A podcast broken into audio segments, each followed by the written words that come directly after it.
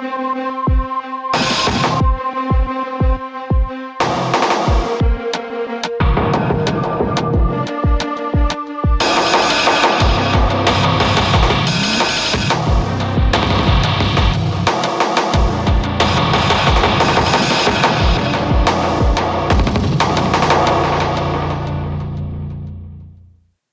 15 часов московское время. Я Идар Ахмадиев. Э, в эфире программа «Персонально ваш». Э, на своем месте и «Персонально ваша» сегодня политолог, профессор университета Нью School в Нью-Йорке Нина Хрущева. Нина Львовна, рад вас видеть. Здравствуйте. А, да, вы знаете, у нас э, много тем. Я бы хотел, наверное, начать вот с того, что буквально совсем недавно появилось на новостных лентах. Это мемориал, сопредседатель мемориала Олег Орлов э, приговорен к двум с половиной годам колонии а, за антивоенную статью, в которую он фактически сравнивает да, режим Владимира Путина с фашистским. Скажите, вот в чем диктатуры а, видят пользу в преследовании людей, которые, казалось бы, даже особой угрозы вот этой огромной системе сегодня не представляют? Зачем это делать? Потому что, на мой взгляд, это а, скорее приводит а, даже к обратному эффекту. Да? Многие, кто сегодня не знал, вероятно, там об Олеге Орлове или даже о мемориале, узнали, услышав эти самые новости. Ну, это вообще такой вечный, спасибо большое, это такой вечный вопрос России. Зачем власть все время э, убивает и закапывает тех людей, которые э, просто по э, как бы формуле Чаадаева говорят, не могу любить свою страну с закрытыми глазами. А, так что это, в общем, вопрос к сегодняшней власти, это вопрос к предыдущим властям, это особенно сегодня важно, это вопрос, кстати, а, мемориал, это даже символично вопрос к, э, к сталинщине, к сталинизму, то есть на него можно отвечать долго или можно сказать понять это нельзя. А, но понять это можно в том смысле, что любая такая диктаторская власть, она на самом деле, вот это тоже такая политологическая, как бы мы представили, как политолога, такая политич, политологическая формула, что э, слабая власть имеет э, слабые свободы. Но слабая власть, поскольку она слабая, на глиняных ногах, она все время старается показать, что она на самом деле очень сильная, и поэтому она всех загоняет в гроб. И вот это то, что мы сегодня видим очередным витком. Что потрясающе вот в том, что происходит, потому что, помните, Олегу Орлову еще какое-то несколько месяцев назад дали 150 тысяч штрафа, и все говорили ахахах. Хох. Он произнес прекрасную речь э, в конце. И, в общем-то, конечно, было ясно, что власть не может на этом остановиться. То есть там какой-то э, судья ушел в сторону, и как же так вообще? Мы еще надо еще узнать, что стало с этим судьей вообще, какие там выговоры были э, в, э, секретные сделаны, потому что как же это так? А, или, а к тому же приближаются пере, перекоронова, перекоронация 15 марта. А, то есть нужно действительно показать, что кулак есть, и мышцы есть, и вообще все на свете, э, все на свете есть. Со стороны это выглядит даже не со со стороны. Это выглядит идиотически и глупо, потому что история показывает, что так не продолжается, что все равно будет расплата и, будут, э, и будет откат. Э, и вот потрясающе, что вот это вот суверенное будущее, которое нам бесконечно обещают, оно на самом деле живет так, как будто будущего нет вообще. То есть вот это вот сегодня, сейчас, а будущего нет, и оно никогда не настанет. И вот сегодня арестуют Олега Орлова, а, а закончится как бы его, как сказать, его, опасность от него, от слов. Дальше арестуют еще кого-то, еще кого-то и так далее. И э, я думаю, вот, кстати, я как раз смотрела, как он выходил, как, э, как Ганушкина выступала, э, правозащитники выступали, и это было потрясающе, потому что как-то я старше вас намного, и, э, правда, я сама Сталина не застала, я даже Хрущева не застала, но возвращается обратно вот эта память, когда правозащитники Андрей Сахаров пытается сказать, и все э, Э, и, и все, и все не слышат. И такое ощущение, что вот они думают, что останется репрессии на беспределе. Но мы видели с Борисом Надеждиным, молчаливая толпа выходила. Мы видели, что после гибели Алексея Навального э, приходят люди, очищают эти цветы из соловецкого камня, их кладут обратно. То есть я бы уже сейчас если бы я им советовала, я бы на месте этой власти задумалась, потому что дальше там где-то что-то где-то зреет, и чем больше они будут заколачивать эту крышку, э, эту крышку своего же гроба, тем, э, тем труднее эту крышку будет держать, э, держать на месте, и в конце концов ее будет не удержать никакими гвоздями. Ну, э, может ли этот протест э, на кухне вылиться во что-то серьезное действительно для режима сегодня? Даже если чайник кипит, то это же абсолютно не факт, что он в конце концов взорвется. Ну, вот так понемногу, да, этот пар э, сбрасывают, в том числе и Надеждиным. Я не имею в виду, что это было специально сделано, да, но люди вышли, как-то выразили свою позицию. Неужели это может во что-то обернуться, тем более в сегодняшних условиях, когда, не побоюсь этого слова, да, власть может и развернуть э, ну, насилие, уже разворачивает, может, и оружие против своих людей. Да, может, и, конечно. А, они предсказывают, вообще, как бы, протесты, революции предсказывать невозможно, потому что они иногда бывают, иногда не бывают. Иногда кажется, что вот сейчас, а потом оказывается нет. А, как говорил Ленин, там э, э, должны быть определенные, определенные условия. Мы этого не знаем. Но то, что мы видим, что, э, что молчаливая я не знаю, насколько большинство, но молчаливая масса выходит и недовольна. Мы это видим, я не знаю, мы видим в книжных магазинах. Да? Э, приходишь в книжный магазин, там Орвел стоит, 1984, просто на, на, на каждой полке. И, и отдельно, чтобы так знали, где находитесь. В Петербурге в книжном магазине висит Орвел над кассой. Э, я говорю, а как-то у вас, какая интересная, э, какой интересный у вас дисплей здесь. Она говорит, мы же должны помнить, где мы живем. Ну, это книжные магазины, все. Сумки люди ходят, на сумке написано 1984. Они же могли купить там «Дорогая моя Москва» или «Великий Путин». Они купили 1984. То есть никогда не знаешь, никогда не знаешь, откуда это может вылиться. Конечно, ну, опять же, когда вы говорите, что пар выходит, пар на самом деле не выходит. Пар выходил до 22 года. Тогда выходил пар, было эхо Москвы, был дождь, выходил пар. Сейчас пару практически выходить негде, и поэтому против пара, тем не менее, вышли люди стоять в очереди за Надеждиной, идут с цветами, э, к цветами Словецкому камню. Это еще не пар, но это уже значит, что там внизу в этом чайнике, э, если э, это, это может создаться такое давление, что крышка может подняться. Я это не предсказываю, я просто говорю, что мы видим элементы того, что когда говорят, что э, из Кремля и, и так далее, из Соловьева Live говорят, что как бы как один, как один человек весь советский народ и вся и вся дорогая моя страна идет идет в эту сторону, мы очевидно видим, что Надеждин с открытым лозунгом лозунгом «Антипутин» привлек большое количество людей. И власть его не посадила, но она точно так же, как людей всех, которые возражают, э, сажает, она точно так же сказала, что эти записки, то есть эти подписи не годятся, те подписи не годятся и так далее. То есть, в общем, ситуация довольно как бы, как, как, как так скажем, для Кремля стабильно-нестабильная. Когда она станет совсем нестабильной, предсказать нельзя. Но что она стабильно-нестабильной, мы видим. И поэтому, конечно, э, Конечно, было бы лучше для них, они бы оставили Орлова со штрафом. Он уже предупрежден. Нет, нужно опять сделать, нужно два с половиной года, э, нужно привлечь внимание. То есть уже когда эта власть сталинского типа начинает идти в репрессии, она идет до конца. Вот это мы точно знаем из истории, что она в середине подумать и рационально остановиться не может. И э, все-таки в 20 веке понятно. Там у нее не было, у советской власти не было другого, не было опыта репрессий, была только у царской власти. То есть она вроде начинала снова.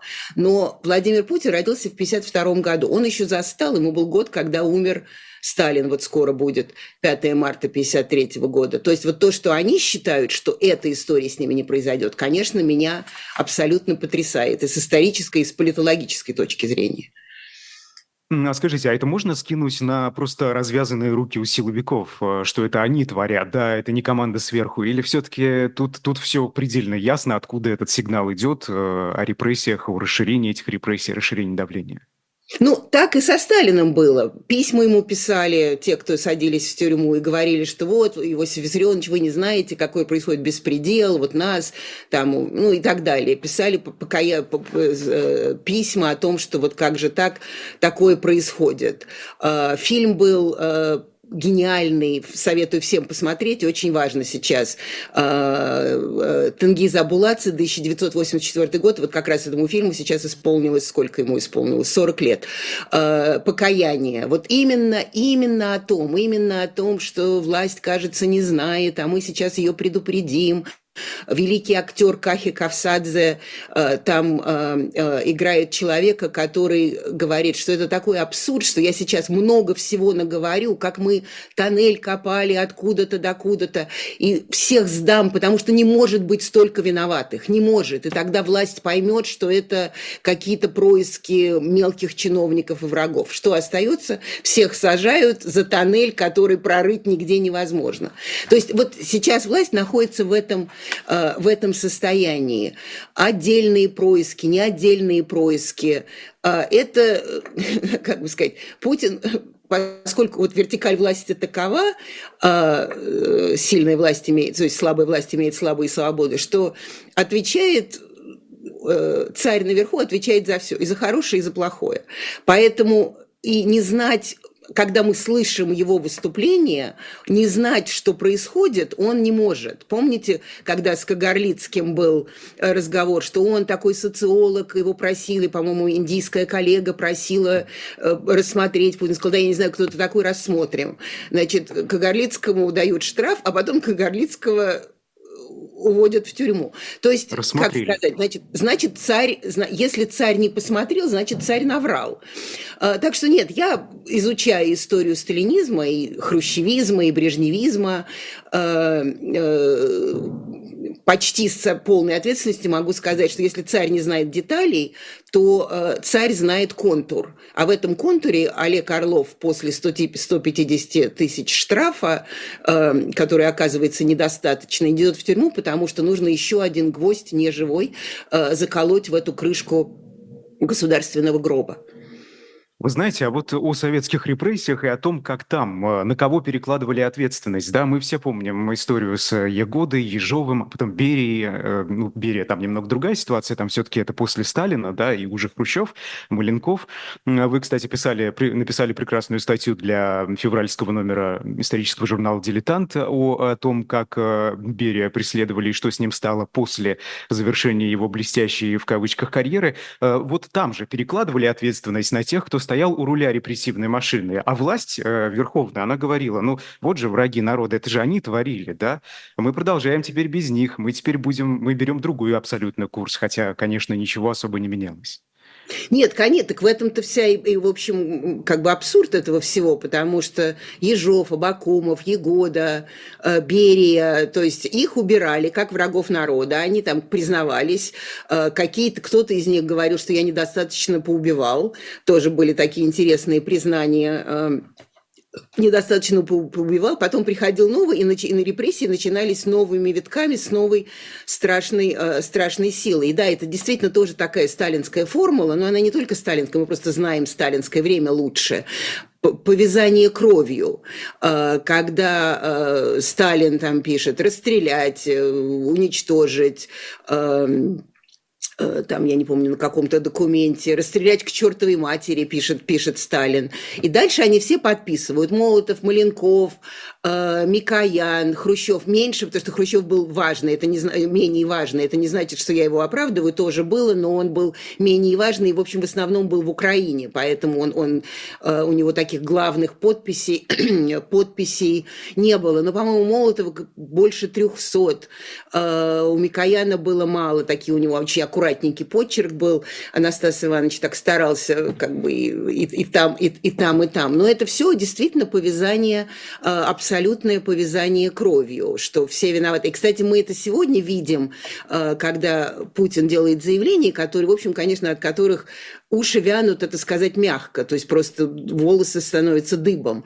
А, и поначалу, помните, 22 февраля, вот недавно годовщина прошла 22 февраля 22 года, а, когда собрался Совет Безопасности, они там все были в истерике и шоке. А потом тут и казалось, что то, что говорит Дмитрий Медведев, можно услышать только в плохом голливудском фильме о том, какие страшные идиотские советские вилланы, что называется, советские ужасные, э, ужасные лидеры. А тут вдруг Дмитрий Медведев, между прочим, не маленький чин, важный чин, практически э, двойник Путина, Путин мини-ми, э, говорит вещи, от которых просто бросает в дрожь. И вдруг все начали говорить, и мы теперь слышим от, от всех других, вот Сергей Лавров и так далее, вдруг какие-то интеллигентные люди начинают говорить, например, я помню, Сергей Лавров в каком каком-то, как, о, о, о чем, я забыла, о чем он говорил, он сказал, пацан сказал, пацан сделал. Сергей Лавров не знает слова пацан, то есть он его не знал до недавнего времени, потому что мы видели Сергея Вы думаете, вы, вы, вы думаете, на самом деле они интеллигенты, а сейчас надели маску этих хулиганов? Потому что я не знаю, надели ли маску. Я думаю, что хулиганизм – это что же такая вещь? То есть вы интеллигент, а потом, а потом как-то закон подворотни вас приводит в определенное состояние. Я не знаю насчет маски, э, но просто то, что э, Э, Сергей Лавров был, э, был э, министром Российской Федерации здесь, в Организации Объединенных Наций. Он, был, он считался лучшим дипломатом, его обожали в ООН, считали его огромным, огромным авторитетом. Это человек, который слово «пацан» не знал, и в своем дипломатическом языке его употреблять не мог.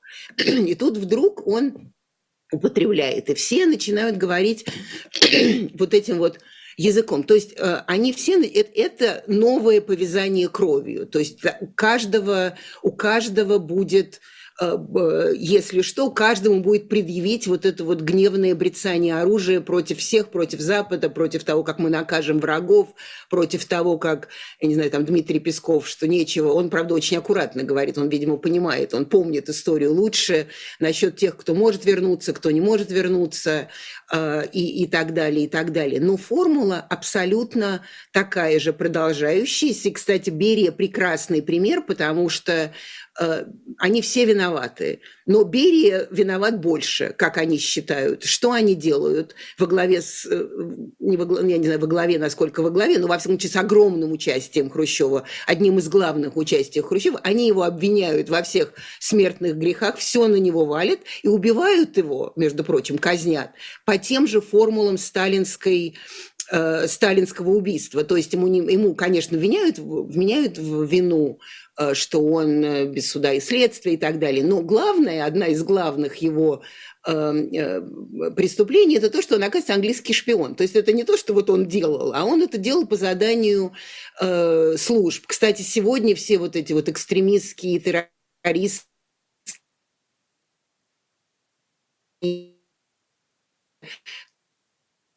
Ой, у нас что-то со связью происходит, да, Нина мы... Львовна. А, да, можете, пожалуйста, повторить последнюю фразу, потому что что-то со связью произошло и не было слышно.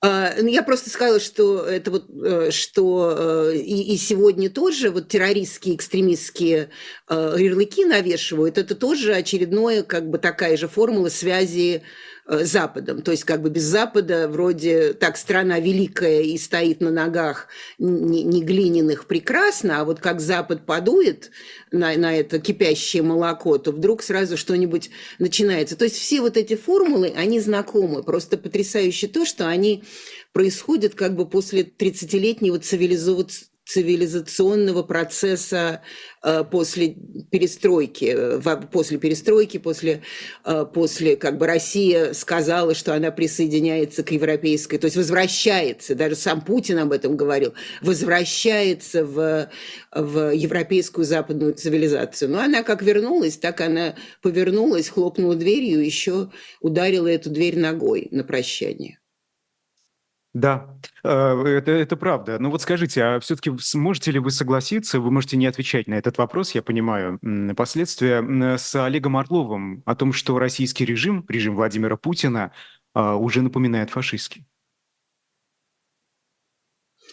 Вы знаете, я, как, как мне можно согласиться, не отвечая на этот вопрос.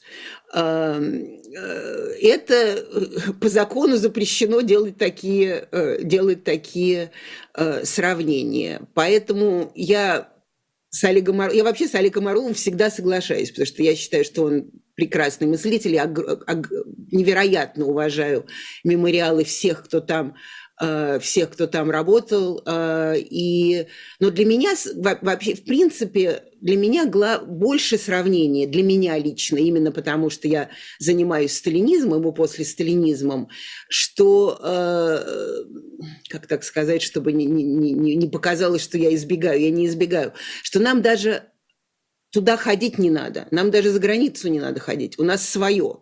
У нас свой Сталин, и э, я вам по даже по годам могу сказать, как, как бы, какие действия подходят под какие действия 30-х годов. То есть Ой, вот это, это вы знаете, меня... это очень интересно, потому что э, вот эта временная шкала, да, вы находитесь здесь, а что будет дальше? Можно же вот э, путем таких сравнений, наверное, хотя бы предположить, где мы действительно находимся и к чему это еще может привести. Вот на ваш взгляд, в каком году мы сегодня? Вы знаете, вот что, как бы к чему привести, мы не знаем, потому что история никогда не повторяется э, один к одному. То есть это, у нее всегда есть какие-то э, варианты, там, отклонения, отходы э, и так далее. То есть все-таки сейчас это не сто лет назад. Но э, и как бы точно шкалу очень трудно себе представить. Но, например, э, для меня э, э, от, от возвращения Алексея Алексея Навального э, в январе 20...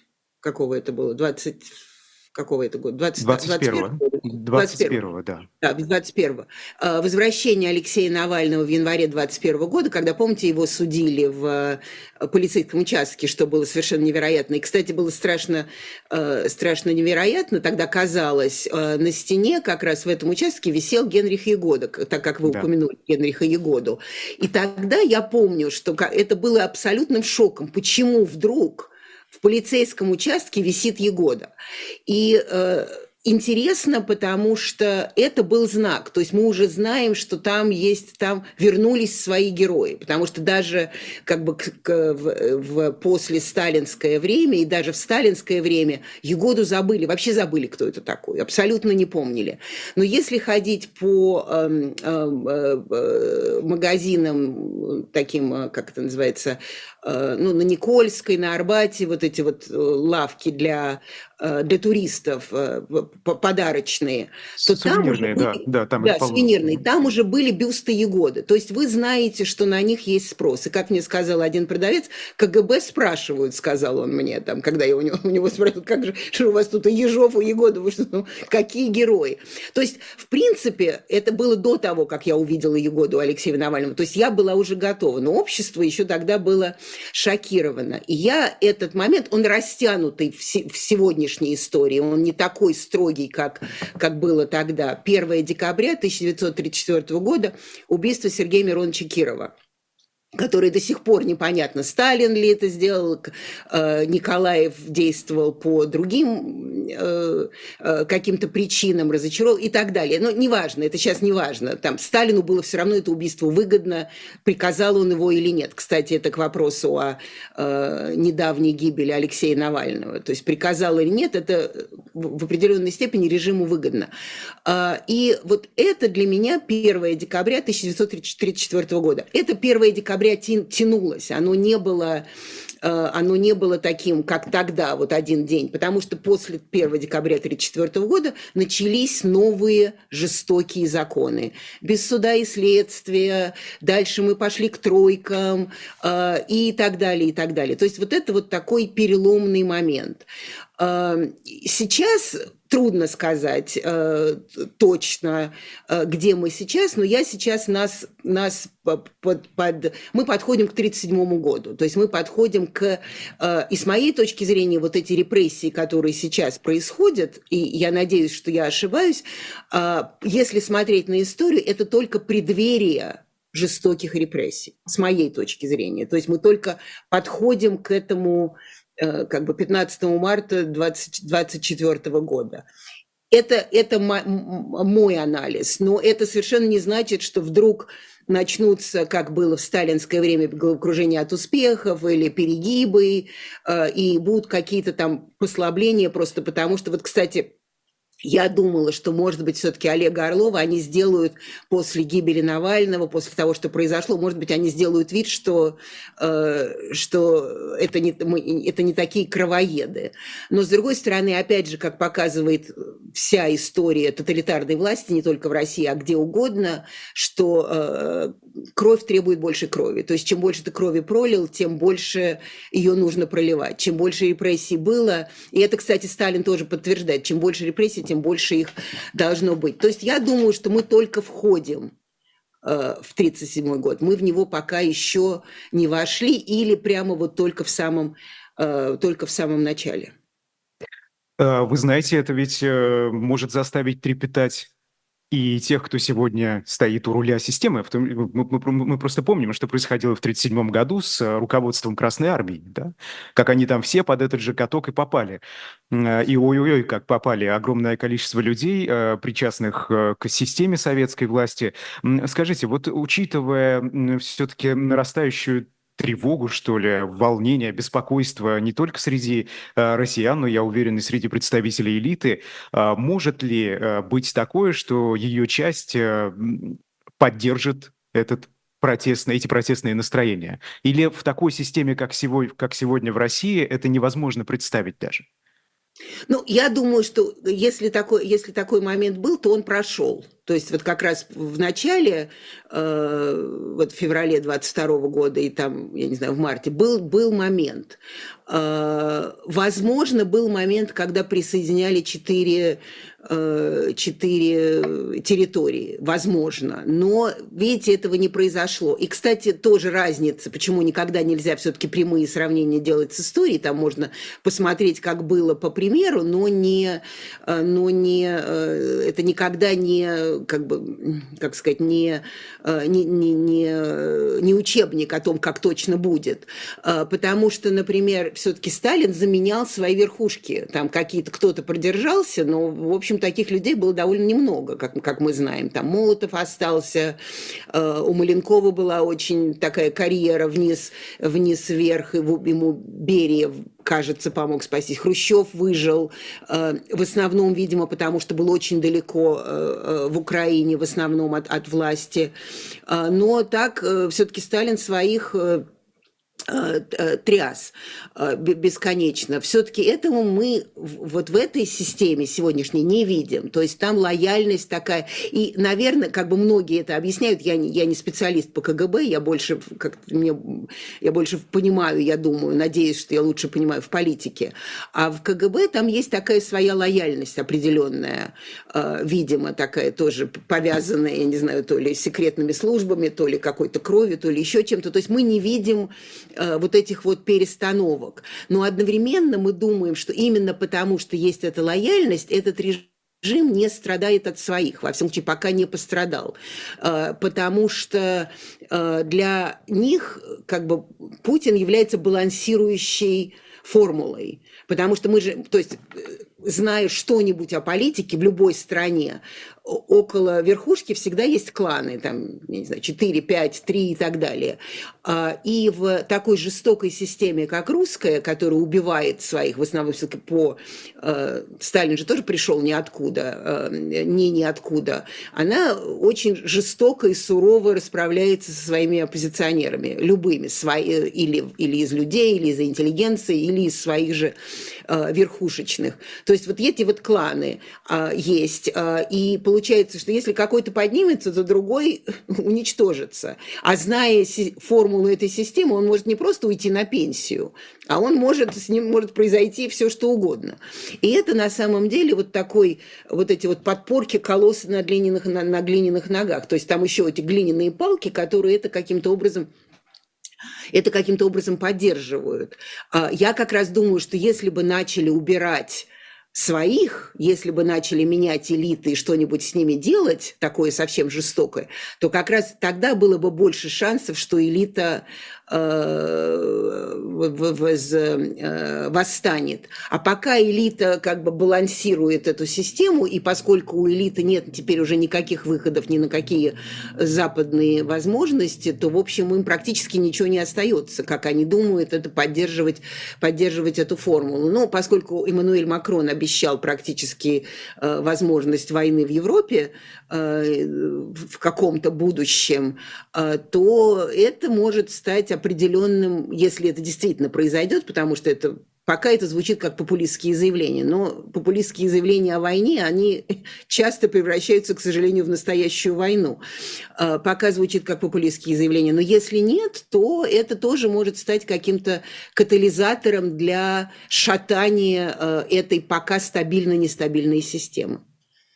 Это вот действительно такая, получается, извращенная система сдержек и противовесов, да, которая существует в демократии, а у Владимира Путина она собственная. Но, видимо, пока это действительно э, работает. А скажите, а зачем, вот мы тему репрессий уже скоро закончим, перейдем к Соединенным Штатам, потому что тут и зрители просят у вас э, спросить много всего о Джо Байдене и о Навальном тоже. Э, э, Никита Журавель, которого сегодня суд в Грозном приговорил к трем с половиной годам колонии по делу о сжигании Корана, скажите, Путин вынужден считаться широкими полномочиями, возможностями Рамзана Кадырова, так это назовем, или использует его с удовольствием? Потому что это человек, который нужен сегодня для его системы. Я думаю, что он его использует с удовольствием а, и в определенной степени с ним считается. И э, мы слышим, и Рамзан Кадыров делает совершенно невероятные заявления. Мы, ну, просто для меня Рамзан Кадыров, как бы его, он больше и важнее, поскольку он владеет целой территорией, но, в общем, формулы его довольно пригожинские. То есть, и, и, но Рамзан Кадыров, видите, я думаю, все-таки пример Пригожина его чему-то научил. Может быть, он умнее Пригожина, хотя Пригожин был без, бесконечно талантливым человеком, но явно не очень умным, или у него что-то съехало в голове, когда он решил, что он сейчас так, он такой необходимый Путину, что сейчас Путин снимет Шойгу и Герасимова и назначит Пригожина на все, э, на все должности. То есть мы видим, что Кадыров, он, несмотря на свои громкие заявления, тем не менее это все каким-то образом модерирует. Но я думаю, что да, я думаю, что, э, что э, безусловно, Кремль э, берет э, кадыровские заявление берет их к сведению и, в общем, э, кивает, э, кивает в эту сторону, потому что в какой-то другой ситуации сожжение Корана, наоборот, там, скажем, я не знаю, ты держишь Библию, я просто представляю, держишь Библию, сжигаешь Коран. Какой-нибудь Медведев сказал, вот молодцы, это наша святая, святая вера, потому что мы же тоже видим, что и даже и, и, от, и, и сверху, из, из, этих, из чиновников тоже там периодически все про святую русскую веру, а потом вдруг мы многонациональная страна. То есть там все время как-то они все время забывают, как, какой и где. А, но да, безусловно, это с моей точки зрения это такое кивание в сторону, в сторону Кадырова, но я уверена, что ему напоминают, что, что важно, чтобы он не взорвался, потому что если он взорвется, то уже ему не, абсолютно ничего не поможет. И мы это видели еще раньше, потому что эти великие учебники, которые Медынский сделал, э, сделал истории, э, которые в глубокие, абсолютно без всякой надежды на прошлое, для 9-11 класса или 10-11, я сейчас не помню, там же тоже как-то репрессии обозначены как, ну, необходимо, ну да, ну вот Сталин там, менеджер туда-сюда. А, но и э, Кадыров, что Кадыров возмутился, сказал, как же так, переселяли чеченские народы, а тут ничего не сказано. Что сразу сказали? Другим бы сказали, там, я не знаю, если бы Орлов выступил на эту тему и сказал, что это нужно заклеймить, как как абсолютно... И вы сами, Владимир Владимирович, между прочим, в 17 году открывали в Москве на Садовом кольце стену плача. Путин сам открывал в 17 году, сказал, это никогда не должно повториться. Ну вот, пожалуйста. Орлов бы за это посадили, уже посадили, э, кто-нибудь из мемориала. А Кадыров говорит, как нужно пересмотреть. Да-да, нужно пересмотреть. То есть вот это вот такое совершенно шизофреническое отношение к истории. С одной стороны мы давим, а с другой стороны как бы репрессии были, это, это, это хорошо, но в отдельных случаях там в отдельном конкретном народе, поскольку нам нужен Кадыров, а, это плохо. Но, в общем, власть идет на, как сказать, она все время идет по пути того, э, что она оправдывает тех, кто ей нужен, и, э, э, что называется, закатывает в асфальт тех, кто может даже гипотетически представлять для нее угрозу. Да что тут говорить, тут Гитлер и Польша, да? Как Гей, Владимир ну, Путин конечно, высказался Умоляет. Этом, да. Польша, Польша виновата в том, что, да, началась война. И, кстати, интересно тоже, каждый раз я слышу, когда я слышу сочетание Молотов-Риббентроп, про это говорят, у меня сразу мурашки по коже, потому что ведь в 2010 году сам Путин, помните, к нам летела вся Польша в Россию которая погибла, к сожалению, в ужасном. Он же сам тогда, это же все было. То есть вот это к вопросу о том, э, маска или слово пацан выучил. То есть вдруг все вот эти вот какие-то нормальности, они перестают быть нормальными, потому что власть решает, что из-за того, что она думает, что для нее угроза, она должна отказаться от всех э, нормальных, от, от всех существующих норм поведения. Между прочим, были после смерти Сталина, кстати, когда Молотова э, все время шпыняли его коллеги, и не только Хрущев, а и Булганин, Николай Булганин, и Клим Ворошилов, и все остальные, они ему все время по голове э, по голове били молотом Риббентропом э, когда сделали отношения, как бы ну, создавали обратно отношения с Югославией и так далее. И Молотов говорил, нет, мы с фашистской Югославией, мы не хотим, мы не будем.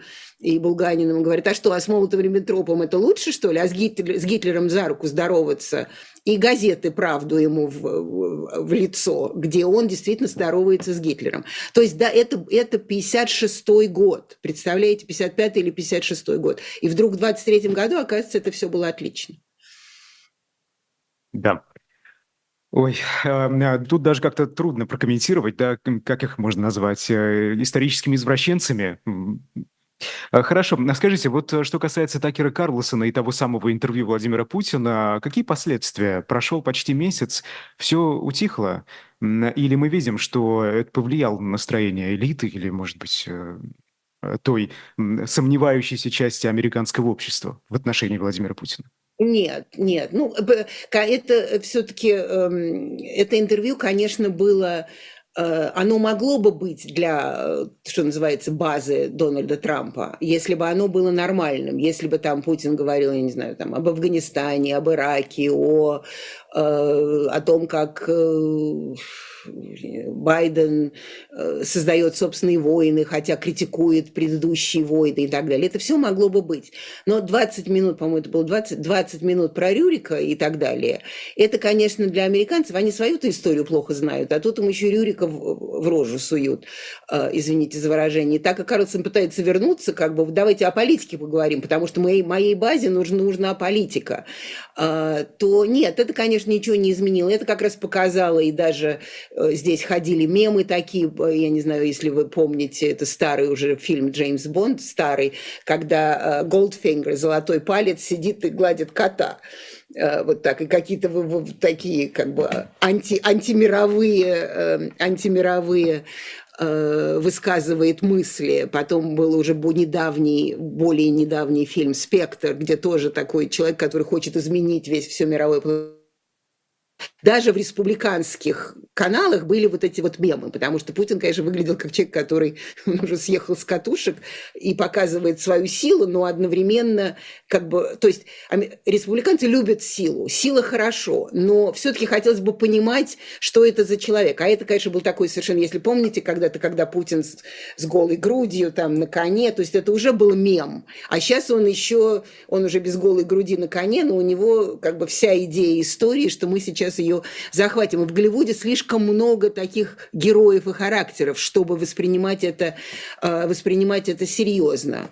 Э, так что показывают куски там какие-то, в основном показывают, как хорошо Такер Карлсон держался, э, и как бы он не сдался в, лице вот этого напора, сильного напора. Это республиканцы, демократы говорят, что он выглядел как идиот и как, как собачка на коленях, и вообще у него слишком много было ботокса и у Путина, а, у них было слишком много ботокса на двоих и слишком много, а, как это называется, мейкап, косметики mm-hmm. и так далее. Но нет, это не захватило. Но, Такер, но, но тем не менее, те, кто... Все знали, кто такой Такер Карлсон, но если кто-то не знал, кто такой Такер Карлсон, то теперь точно все знают Такера Карлсона. И как раз больше интерес вызывали даже его посещение Ашан, посещение метро Ой, да.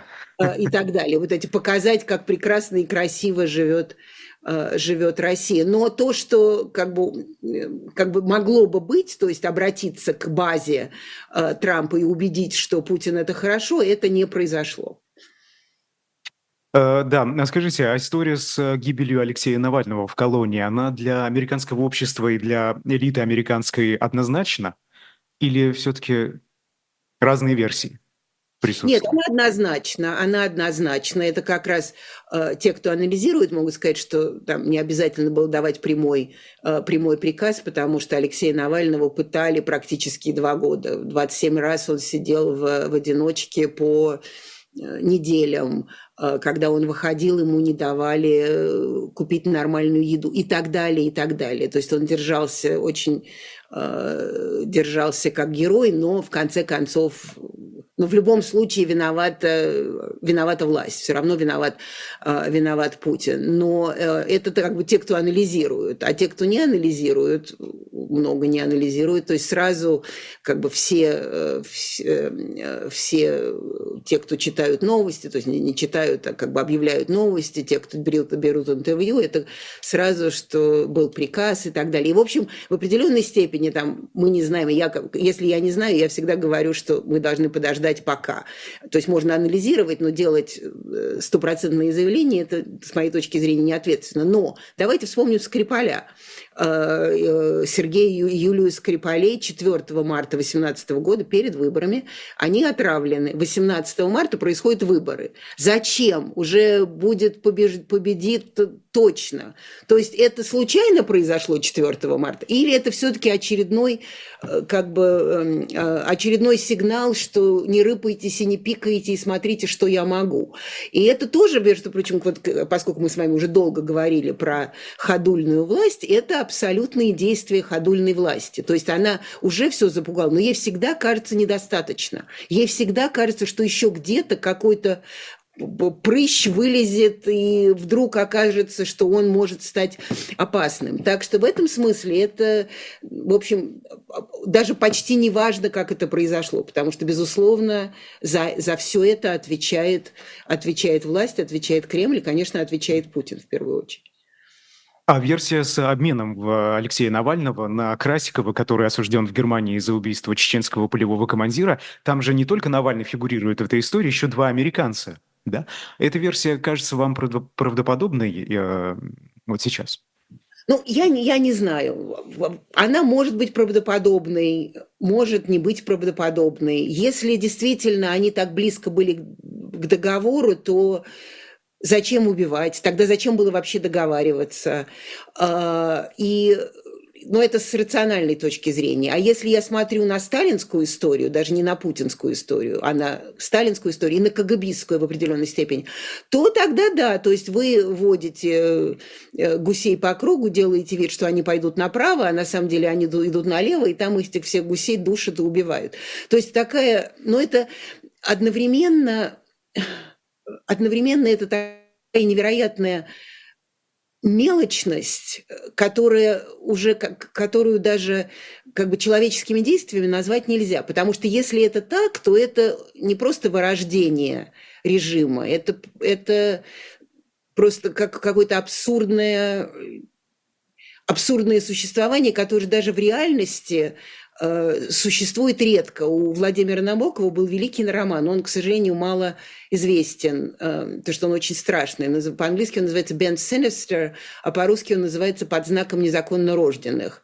Э, и герой вот этого, один из героев этого романа – это диктатор, маленький, мстительный, Э, который завидует вот высоким, красивым, с голубыми глазами и так далее, помог. И вот я каждый раз, когда думаю про это, вот сейчас из истории обмена, я сразу подумала, я не знаю, так это или не так, но я сразу подумала про э, про этого диктатора из «Под знаком незаконно рожденных», потому что это уже такой уровень художественной литературы абсурда. Хотя в России нам вот и Орлов сегодня это показал, э, история с Орловым, нам абсурда уже теперь точно не занимать. То есть каждое утро мы просыпаемся и думаем, этого не может быть, потому что мы это читали только у Орвела. А оказывается, это не обязательно читать у Орвела, как это можно увидеть э, в современной России живьем. Так что, да, но если это так, то тогда это по мелочности, действительно, по мелочности, жестокости и э, такой, я не знаю, как будет слово по-русски, insidious, такой, э, не знаю как. А это э, все-таки уже, конечно, переступление, переступание предела. Угу. Э, э, ну, да, ну вам, знаете, вам тут же скажут, и такие версии популярны в сети. Вот я пытаюсь читать комментарии, что там люди пишут, а они говорят, ну это же игры такие между политическими группировками разными в России. Ну, видимо, диверсия внутренняя. Решили, если обмен был э, подготовлен уже, да, на окончательной стадии, как, говорит, как говорят соратники Навального, находился, то просто решил кто-то подорвать этот обмен специально, чтобы насолить Владимиру Путину или там какой-то другой башне Кремля. Вот это эта версия, Вполне насколько она имеет? Вполне, вполне может. Вы вполне, абсолютно, вполне, абсолютно допускаю, потому что э, и вот в этом ужас, вот это, в этом ужас непрозрачности этой э, страшной кагабистско-сталинской политики, потому что абсолютно допускаю, что э, договорились, а потом да как же так, да вы что вообще, сейчас он, нам сколько лет говорили, что он экстремист, экстремист и террорист, а мы его будем менять. Это же тоже, потому что, опять же, кровь требует больше крови, это же не только от Кремля требует больше крови, а на это и жестокость. Не зря же слово «пацана кровь на асфальте» так популярно, хотя там вроде, вроде бы конец кажется такой более-менее светлый, но он все равно не светлый, потому что это все равно про жестокость, про... Э, это не оправдание жестокости, а как бы по-другому у нас нельзя. То есть когда вот такая формула «по-другому у нас нельзя», вполне может быть э, направлена против Путина, направ... даже это не обязательно должно быть против Путина. Это за защиту своей страны. Это, кстати, вот марш Пригожина, он же был не против Путина, он был за защиту своей страны. А, дальше, так что вполне, абсолютно вполне может быть. Но в этом и есть беспредел этой системы.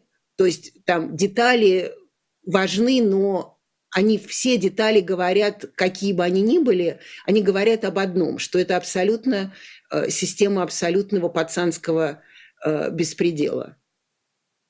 А, да, но мы знаем, как а, спущенные с цепи голодные собаки, да, руководцы, они могут и стать вполне себе автономными в своей жестокости.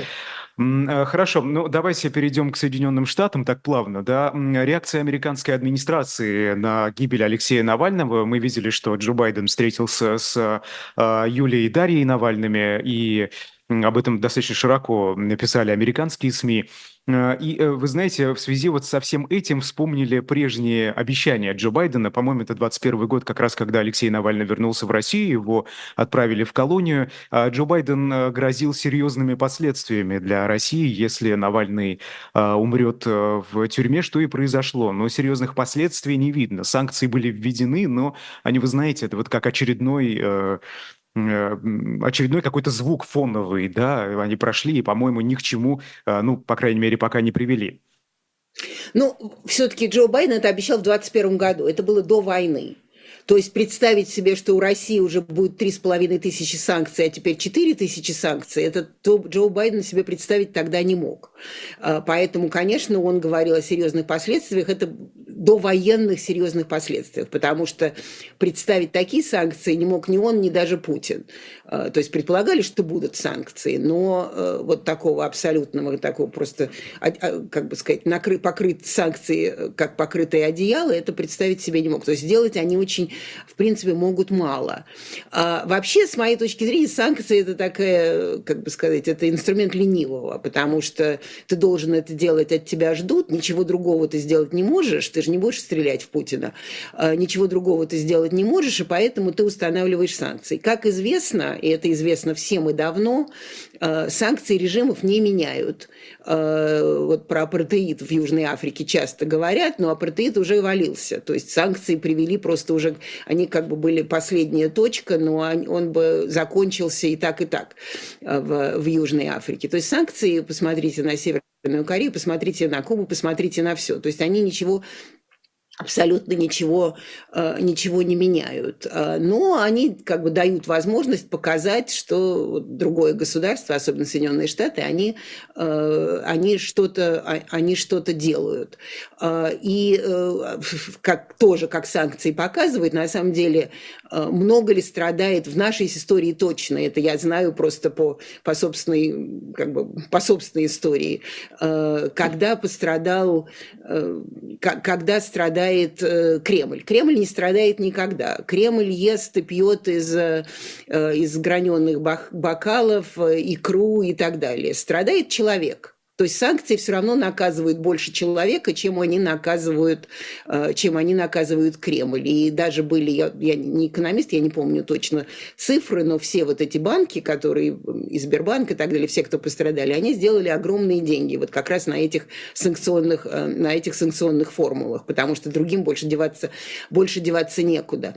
Дальше Джо Байден со всем уважением к нему, он вообще много обещает. И, в общем, к сожалению, эти обещания э, часто не сбываются. Это не значит, что то, что он обещает, всегда не сбывается. Например, вот сегодня вышла история, что что вот так волновались за нефть, американ... Ну, за, за деньги нефтяные американцы, особенно из-за Ближнего Востока и так далее. Оказывается, э, при, при Байдене повысились, э, повысились прибыли от нефти, от, по-моему, было 112 триллионов стало, я не знаю, триллион, триллион это что? Триллион это Э, миллиарда, да, э, стало 300 с чем-то. То есть вот все-таки он э, в этом смысле Байден может сказать, что да, я вот сделал, я помог, теперь нефть стоит, да, стоит дешевле, у нас ее больше и так далее, и так далее.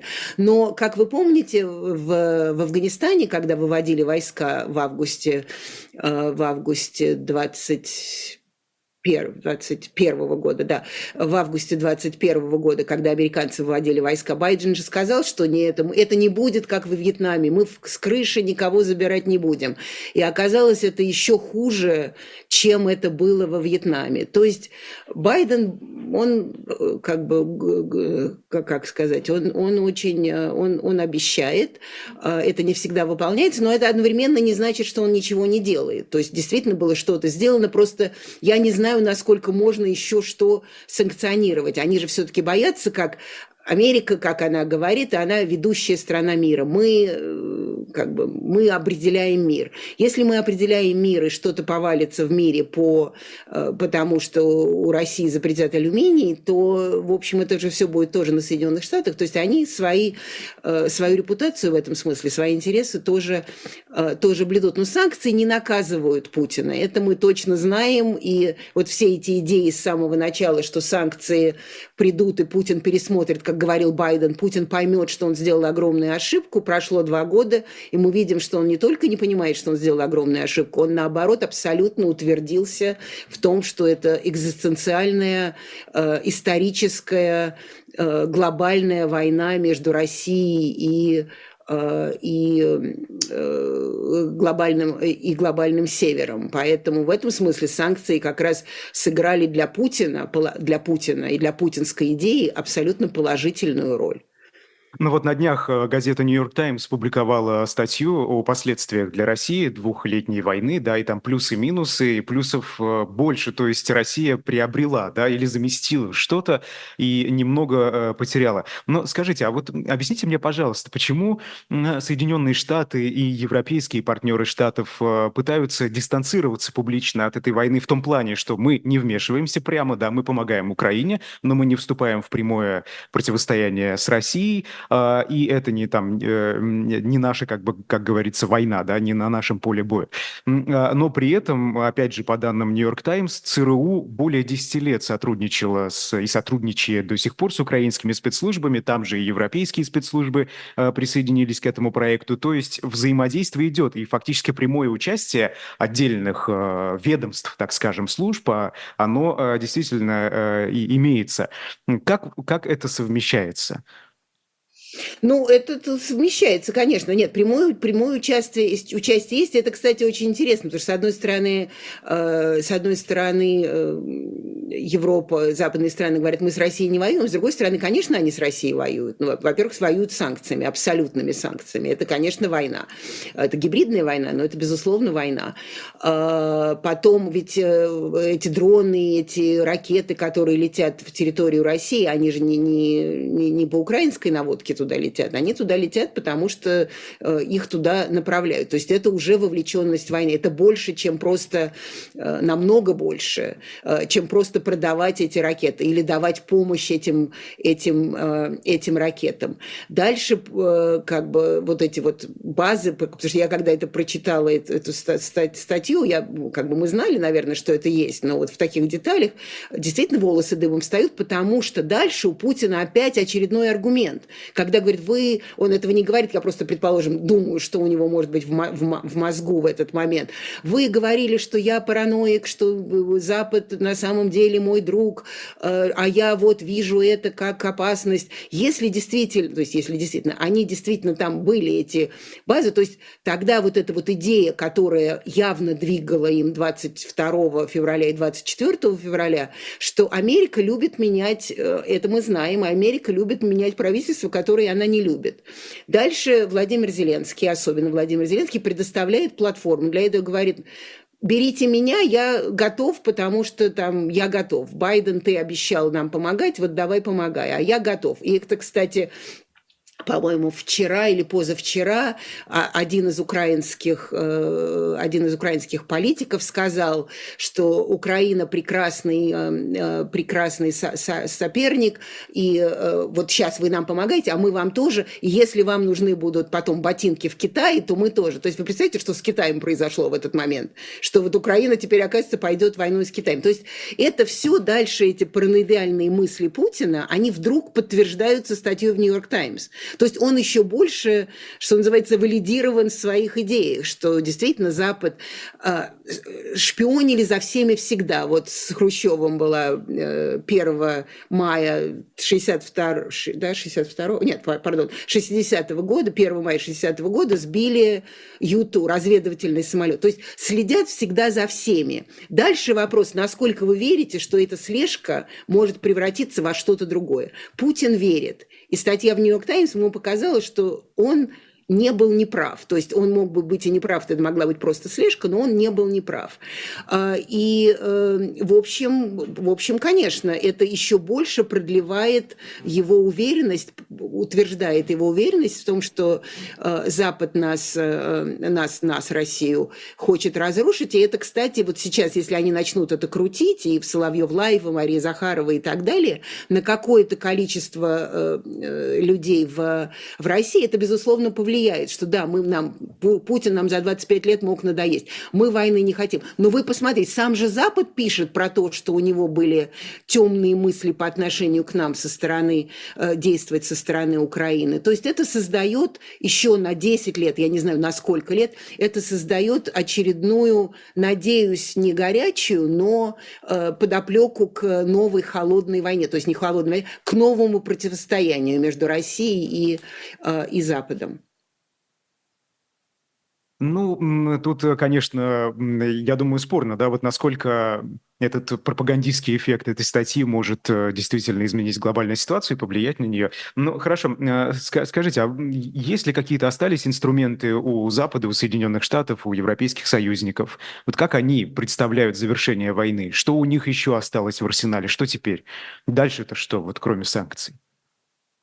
Ну, я думаю, что, ну, это, в общем, и раньше как-то было ну, непонятно, но казалось, что если э, не, не войдут войска в Украину, натовские, то Украине будет очень трудно победить, практически невозможно. И мы сейчас это видим, что действительно Украине трудно победить, практически невозможно. Дальше сейчас начинаются, во-первых, разговоры о том, что если Путина сейчас не остановить, то дальше он пойдет в НАТО, что, я думаю, во всяком случае, пока это популистские разговоры со стороны Запада, поскольку он не выигрывает, а Путин выглядит так, как будто он выигрывает. А, и уже из Франции особенно, хотя, по-моему, скандинавские страны сейчас сказали, что они точно пока не пошлют, не пошлют солдат, и сказали то же самое, кажется, Олаф Шольц сказал то же самое. Но от Макрона мы уже слышим, что это вполне возможно. То есть следующий этап – это, если действительно как бы вся идея в том, что ни в коем случае Украина не должна проиграть, то следующий этап – это, что называется, boots on the ground. Как это будет развиваться и какие будут э, этому последствия, предсказать невозможно и, в общем, довольно, э, и, в общем, довольно страшно. Mm-hmm. Хорошо, да, и вопрос из чата у Юлии Навальной. Вот эта встреча с Джо Байденом значит ли, что американские власти воспринимают Юлию Навальную как э, лидера российской оппозиции, как Светлану Тихановскую в случае с Беларусью? Абсолютно. Это даже долго, долго, долго отвечать не надо. Именно так и воспринимают. И поскольку она выступила в, в Мюнхене и сказала, что она, э, что она будет продолжать дело Алексея Навального, в общем, здесь только об этом и говорят, что вот теперь будет новая оппозиция, лидер, ну, как бы, продолжение дела Навального, а, новый лидер оппозиции, гальванизировала оппозицию и так далее. Я себе плохо представляю, как можно, как, как действительно оппозиция может, э, может быть гальванизирована если она не, а, не, в, не в России, но время покажет. Мы еще пока не знаем, на что Юлия Навальная способна. Может быть, она способна, способна на многое.